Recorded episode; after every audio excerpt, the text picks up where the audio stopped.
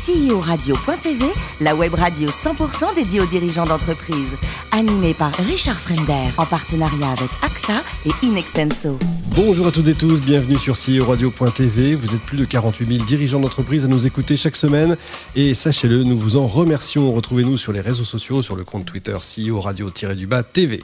Aujourd'hui, et une fois n'est pas coutume, nous allons parler chef. Nous allons parler de commandement, de cohésion de groupe, puisque nous recevons Olivier Ognier, le CEO et le créateur d'Elite Cohésion. Bonjour Olivier. Bonjour. Alors vous êtes jeune quand même, hein. vous êtes né en 78 et euh, quand vous avez 16 ans, vous êtes devant la télé. On est Noël 94 et là, vous êtes frappé, comme plein de gens d'ailleurs en France, par un événement, un événement incroyable, la fameuse prise d'otage de l'Airbus à Marignane. Là, pour vous, il y a une espèce de déclic. Vous avez envie de faire ça quand vous serez grand, hein, GIGN. Alors effectivement, je pense que c'est vraiment le mot. Ça a été vraiment un déclic euh, parce que moi, je, poursuivais mes études. J'ai été en, BTS et euh, le jour où c'est arrivé, je me suis dit waouh. Alors effectivement, euh, le déclic s'est fait dans ma tête. je me suis dit c'est, je pense que c'est pour moi. C'est exactement ce que j'ai envie de faire. Donc j'ai envie de, pourquoi pas, de d'aspirer à un jour à rejoindre cette unité d'élite qui pourra euh, éventuellement faire en sorte que je vive un rêve, que je puisse sauver des vies et puis qui, peut qui puisse également donner un sens à ma vie professionnelle. Alors finalement, c'est ce que vous faites. Hein. Vous rentrez dans la gendarmerie, vous y restez 5 ans, vous êtes dans les forces spéciales. C'est vraiment le rêve que vous vouliez? Oui, c'est oui, c'est un aboutissement. effectivement, moi, au final, euh, j'étais dans cette unité d'élite où euh, j'ai protégé les ambassadeurs de France dans des pays euh, très hostiles, donc à risque, hein, tels que l'Irak, l'Afghanistan ou bien la Libye. Donc des missions de protection rapprochées, mais très très intéressantes et très enrichissantes. Alors vous, vous aimez forcément le côté militaire, enfin j'imagine, mais ce qui vous chagrine quand même, c'est l'espèce de manque de reconnaissance, et c'est là que vous décidez de quitter la Grande Muette sur une dernière mission, mais une mission un peu dingue, d'après ce que vous m'avez raconté. Oui, effectivement, c'est, euh, je me suis retrouvé en surposte en Libye, donc euh, à Tripoli, où effectivement on avait euh, pour mission, au bout d'un mois, d'évacuer euh, les ressortissants français, l'ambassadeur de France et le staff diplomatique. Euh, parce que bon, c'est voilà, ça craignait pas mal. Euh, il y avait au niveau politique, au niveau, il y avait pas mal d'échauffourées, ça se rapprochait. On a un renseignement des services secrets français qui nous dit que euh, l'ambassade va être attaquée par 200 euh, bonhommes avec des, avec des pick-up, avec de l'armement lourd. Donc voilà, donc on a mis en place euh, toute une opération en vue d'évacuer tous les ressortissants, l'ambassadeur de France et le staff diplomatique, par les voies maritimes. C'est là qu'on se dit que l'entraînement c'est vachement bien parce qu'on n'a on pas le stress, quoi, j'imagine que vous êtes super entraîné à ça et que plus on est entraîné, meilleur on est sur le terrain Alors le stress on l'a, mais c'est un stress euh, qui est efficace. Un bon stress. C'est un bon stress. Mmh. Euh, nous effectivement on a préparé pendant 15 jours euh, l'opération, donc on dormait pas beaucoup. Hein. Il y avait des, gens sur les toits, il y avait des gens qui, planifiaient le, mmh. le, le, retour et qui voilà, il y avait du matériel à préparer, il y avait du matériel à protéger, il y avait de la destruction à faire. Donc il y avait toutes ces missions d'accompagnement. Donc nous, c'est notre métier. On était très contents de le faire et voilà. Un an de coaching après, puis deux ans à manager les équipes de Louis Nicolin, alors pas pour les équipes de foot, hein, mais pour les gares parisiennes, dans, dans le nettoyage, hein, bien sûr, enfin tout ce qui est poubelle, c'est ça hein, Effectivement, j'ai été accroché par un, par, par, une personne qui m'a contacté par téléphone, un recruteur, et qui m'a dit ben voilà, moi j'ai un challenge pour vous. Le challenge, c'est quoi? Euh, c'est de. Euh, alors, c'était pas évident hein, pour lui parce qu'il, je me rappelle, il, rigolait. Alors, il me disait euh, voilà, bon, vous n'avez pas l'habitude, hein, donc je vais vous le présenter. Vous allez travailler à la gare du Nord. Donc, bon, quand il m'a dit la gare du Nord, j'ai dit waouh, ah, voilà. Ça commence bien. ça commence bien. je dis ensuite, alors il me dit ensuite, bah, ça va être dans le nettoyage. Alors, je dis ah oui, alors donc c'est c'est pas du tout un domaine que je connais, donc ouais. Et quel est le challenge? Le challenge, c'est de manager 120 personnes. Alors effectivement, euh, pour moi, ça a été gros challenge. Euh, donc euh, je me suis dit, bah, pourquoi pas, voilà, nouvelle perspective de carrière, nouveaux horizons. un domaine que je connais pas, certes, mais 120 personnes à manager. effectivement, quand j'ai rencontré le directeur général, il souhaitait en fait adapter le management militaire au management civil, chose qui a été faite. Alors, comme je dis à chaque fois, hein, les gens n'étaient pas au garde à vous tous les matins, bien évidemment. Mais euh, on aura de, à chaque fois, je faisais euh, un feedback sur ce qui avait été fait. On faisait beaucoup de réunions, beaucoup de communication. Et j'ai fait ça pendant huit mois. Ça s'est très très bien passé. Euh, je pense, hein, puisque après on m'a proposé de diriger l'ensemble des gares parisiennes. Ça c'est incroyable. Mm. Et alors le, personnel était content? Parce qu'au début j'imagine c'est l'angoisse totale, mince, un militaire. Et... Ah oui, alors au début, ils étaient, un peu, ils étaient, un peu, surpris. Et puis, euh, donc j'ai eu la réflexion. De chiottes. Alors, moi, je connaissais pas les syndicats, donc euh, forcément, ça a été la surprise. Euh, donc très sympa au départ et puis bon rapidement ils m'ont dit que bah voilà quoi c'est ils allaient militaire militaire oui d'accord mais eux n'étaient pas militaires en fait bon je leur ai expliqué comment ça allait se passer que ça allait bien se passer on a bien communiqué bien parlé et au final tout le monde est content. J'ai jamais eu de grève, j'ai jamais eu de, de, problème avec les syndicats. Donc euh, pour moi, le, le, contrat est rempli, le client était content. Donc euh, voilà. C'est génial. Et alors depuis votre, votre, vos missions de coaching, vous aviez quand même une petite idée qui germait comme ça hein, dans la tête.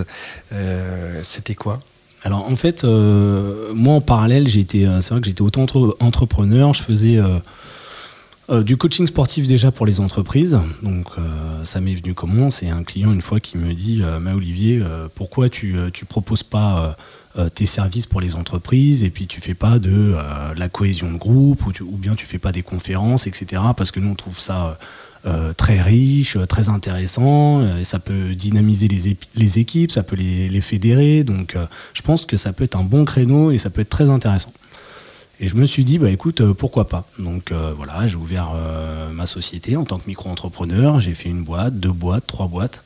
Et j'ai vu que ça prenait bien et qu'il y avait du résultat. Donc au final, au bout de deux ans, chez, au groupe, dans le groupe Louis Nicolin, je me suis dit, bon, maintenant il est temps de partir et de créer une, une SAS à moi tout seul et, et, de développer mon réseau, de développer mes collaborateurs. Donc la valeur ajoutée, donc bien évidemment, c'est de de, proposer euh, des team building, donc de la cohésion de groupe, tout un tas d'activités autour de ça, et c'est encadré par d'anciens membres des forces spéciales et des unités d'élite.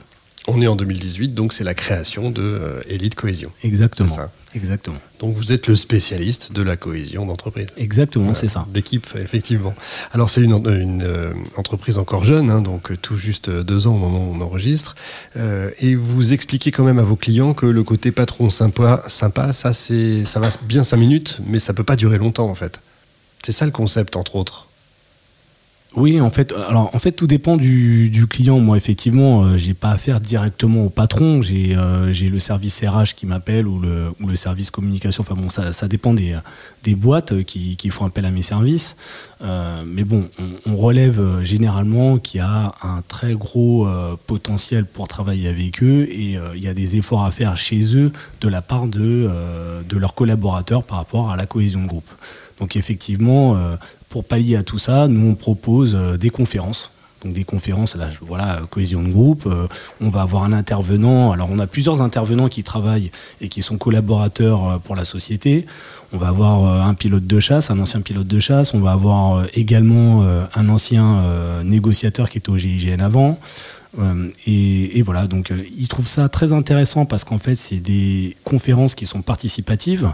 Donc euh, les, collaborateurs d'une entreprise donc, écoutent ce qu'a à dire, bien évidemment, euh, euh, l'encadrant, et il met en place des schémas, des cas concrets, où ils vivent quelque chose, et de cette manière-là, on arrive à avoir une intention, une attention particulière de la part des, des collaborateurs de cette entreprise, de cette société.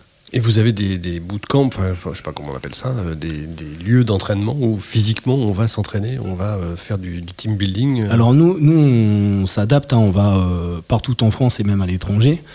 on intervient pendant les séminaires, mais on a effectivement nous aussi des, des lieux propres à nous. Euh, donc on propose, euh, voilà, c'est des, choses qui sont euh, très concrètes. On a, alors les team building, il peut y avoir du military bootcamp où là on a une dominante militaire et sportive. On peut avoir un bootcamp sportif. on peut avoir tout un tas d'activités. On fait également des, de l'initiation à la survie.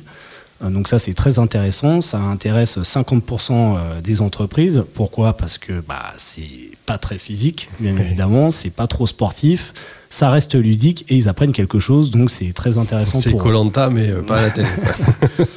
Alors vous avez réussi de jolis coups quand même, signer des contrats, euh, si on peut en parler, avec Disney et Club Med. Mhm. c'est des belles marques quand même. C'est hein. vrai, nous sommes référencés dans leur catalogue. Donc euh, voilà, le, réseau s'agrandit et nous sommes très fiers de ça. Bon, c'est génial. Quel, quel, type de clients alors vous avez habituellement? Des, PME, des très grosses entreprises comme On a des PME et des très grosses entreprises. Donc euh, voilà, on, ça varie de 50 personnes à 200 personnes. Donc voilà. Donc en fonction du nombre de participants, on a un nombre d'encadrants qui sont bien, bien, évidemment plus élevés. On a à peu près un encadrant pour 20 personnes. Et voilà, ça se passe très très bien. Chiffre d'affaires pour 2020, euh, imaginable, possible 200 000. Ouais, pas mal. Pas mal, pas mal. Alors vous, euh, euh, la première goutte d'alcool que vous ayez bu, c'est euh, à 28 ans. Vous êtes une espèce d'extraterrestre, parce qu'il y a quand même l'image de l'armée, la gendarmerie, où quand même on boit un petit peu. Mais non, vous, c'est 28 ans, et plutôt du Médoc et du Saint-Émilion. Pourquoi 28 ans? Enfin, c'est rare quand même. Ouais, alors en fait, moi, c'est vrai que l'alcool, je voyais ça un petit peu comme, waouh, comme un danger, parce qu'en fait, bon, voilà, moi j'aime bien j'aime bien contrôler mon corps et j'aime pas trop que ça soit l'alcool qui le contrôle. Donc ça, c'est une première chose. Après, voilà, moi, j'ai pas. Euh, ça dépend aussi de l'éducation, ça dépend de, beaucoup de choses. Moi, j'ai pas vécu avec des personnes euh, qui buvaient énormément. Euh, moi, c'est pareil, mes copains, je les ai toujours choisis. Euh, j'ai pas eu des copains qui, mm. qui, qui, buvaient de l'alcool. ou voilà, Nous, on a toujours été dans, dans, le sport, dans le sport et dans le sport. C'est bien. donc, voilà. Vous êtes aussi passionné d'art moderne, Zhao chacun peut voir ce qu'il veut sur ce genre de peinture, c'est sympa ça. Alors, effectivement, moi, j'ai toujours aimé le dessin, par mm. exemple. Donc, mm. j'avais d'excellentes notes au collège. Enfin, bon, j'ai toujours été passionné, je dessinais tout le temps. Donc euh, j'aime beaucoup l'art, oui, effectivement. Donc euh, dès qu'il y a un musée euh, où il présente un peintre ou un sculpteur en particulier, ben voilà, je suis intéressé et puis je vais visiter l'exposition. C'est relaxant, c'est vrai. Et enfin, je crois que vous voulez créer une association en lien avec le handicap. Je crois que vous en avez marre des gens qui se plaignent, qui se rendent pas compte de la chance qu'ils ont. c'est quoi exactement? Vous pouvez nous en dire un mot? Alors oui, effectivement, il y a plusieurs projets par rapport à ça. Euh, alors il y a le premier projet lié au handicap. Alors le handicap, euh, bon voilà, moi c'est vrai que j'interviens beaucoup pour les sociétés. Euh, et euh, je vais dire clairement les choses. Moi, j'en ai marre des gens qui se plaignent, quoi. C'est-à-dire que qui se plaignent pour rien. Nous, on fait, euh, on fait 37 heures. Vous vous rendez pas compte. On n'a pas le temps de, faire du sport. On peut pas faire ci, on peut pas faire ça. Bon, à, chaque fois, c'est ce que je dis. C'est une question d'objectif, de motivation. Et puis voilà, hein, on chausse les baskets et puis et puis on y va. Hein. Surtout que le sport, bien évidemment, il n'est pas imposé. Ils font l'activité qu'ils souhaitent. C'est un exutoire. C'est très très intéressant pour eux. Donc, euh, donc moi, il y a un moment donné où je me suis dit, voilà, moi je propose des activités où, euh, en fait, l'idée, c'est déjà dans mes activités, je transmets des handicaps. C'est-à-dire qu'il y a des gens qui, vont, qui peuvent avoir au sein de leur équipe les yeux bandés, qui peuvent être liés par les mains, qui peuvent. Donc voilà, le but, bien évidemment, c'est de, de créer une aide entre, entre les participants d'une équipe. Et je me suis dit, bah ouais, bah pourquoi, euh, pourquoi pas leur faire vivre vraiment les choses et euh, créer une association où euh, je regroupe des handicapés et que je les mêle avec euh, les, les, collaborateurs d'une société. Et comme ça, ils vont, ils vont pouvoir travailler ensemble dans un premier temps et puis voir ce que c'est que réellement un handicap. Et puis, Après, on, en reparle. on, en reparle. Et je pense qu'entre les deux, ça va pas être la personne qui va être invalide qui va se plaindre. c'est clair. voilà. Merci beaucoup Olivier. Fin de ce numéro de CEO Radio.tv. Retrouvez tous nos podcasts sur le site CEO Radio.tv et sur iTunes. Suivez nos actualités sur nos comptes Twitter et LinkedIn. On se retrouve mardi prochain à 14h précise pour accueillir un nouvel invité. CEO Radio.tv vous a été présenté par Richard Fremder.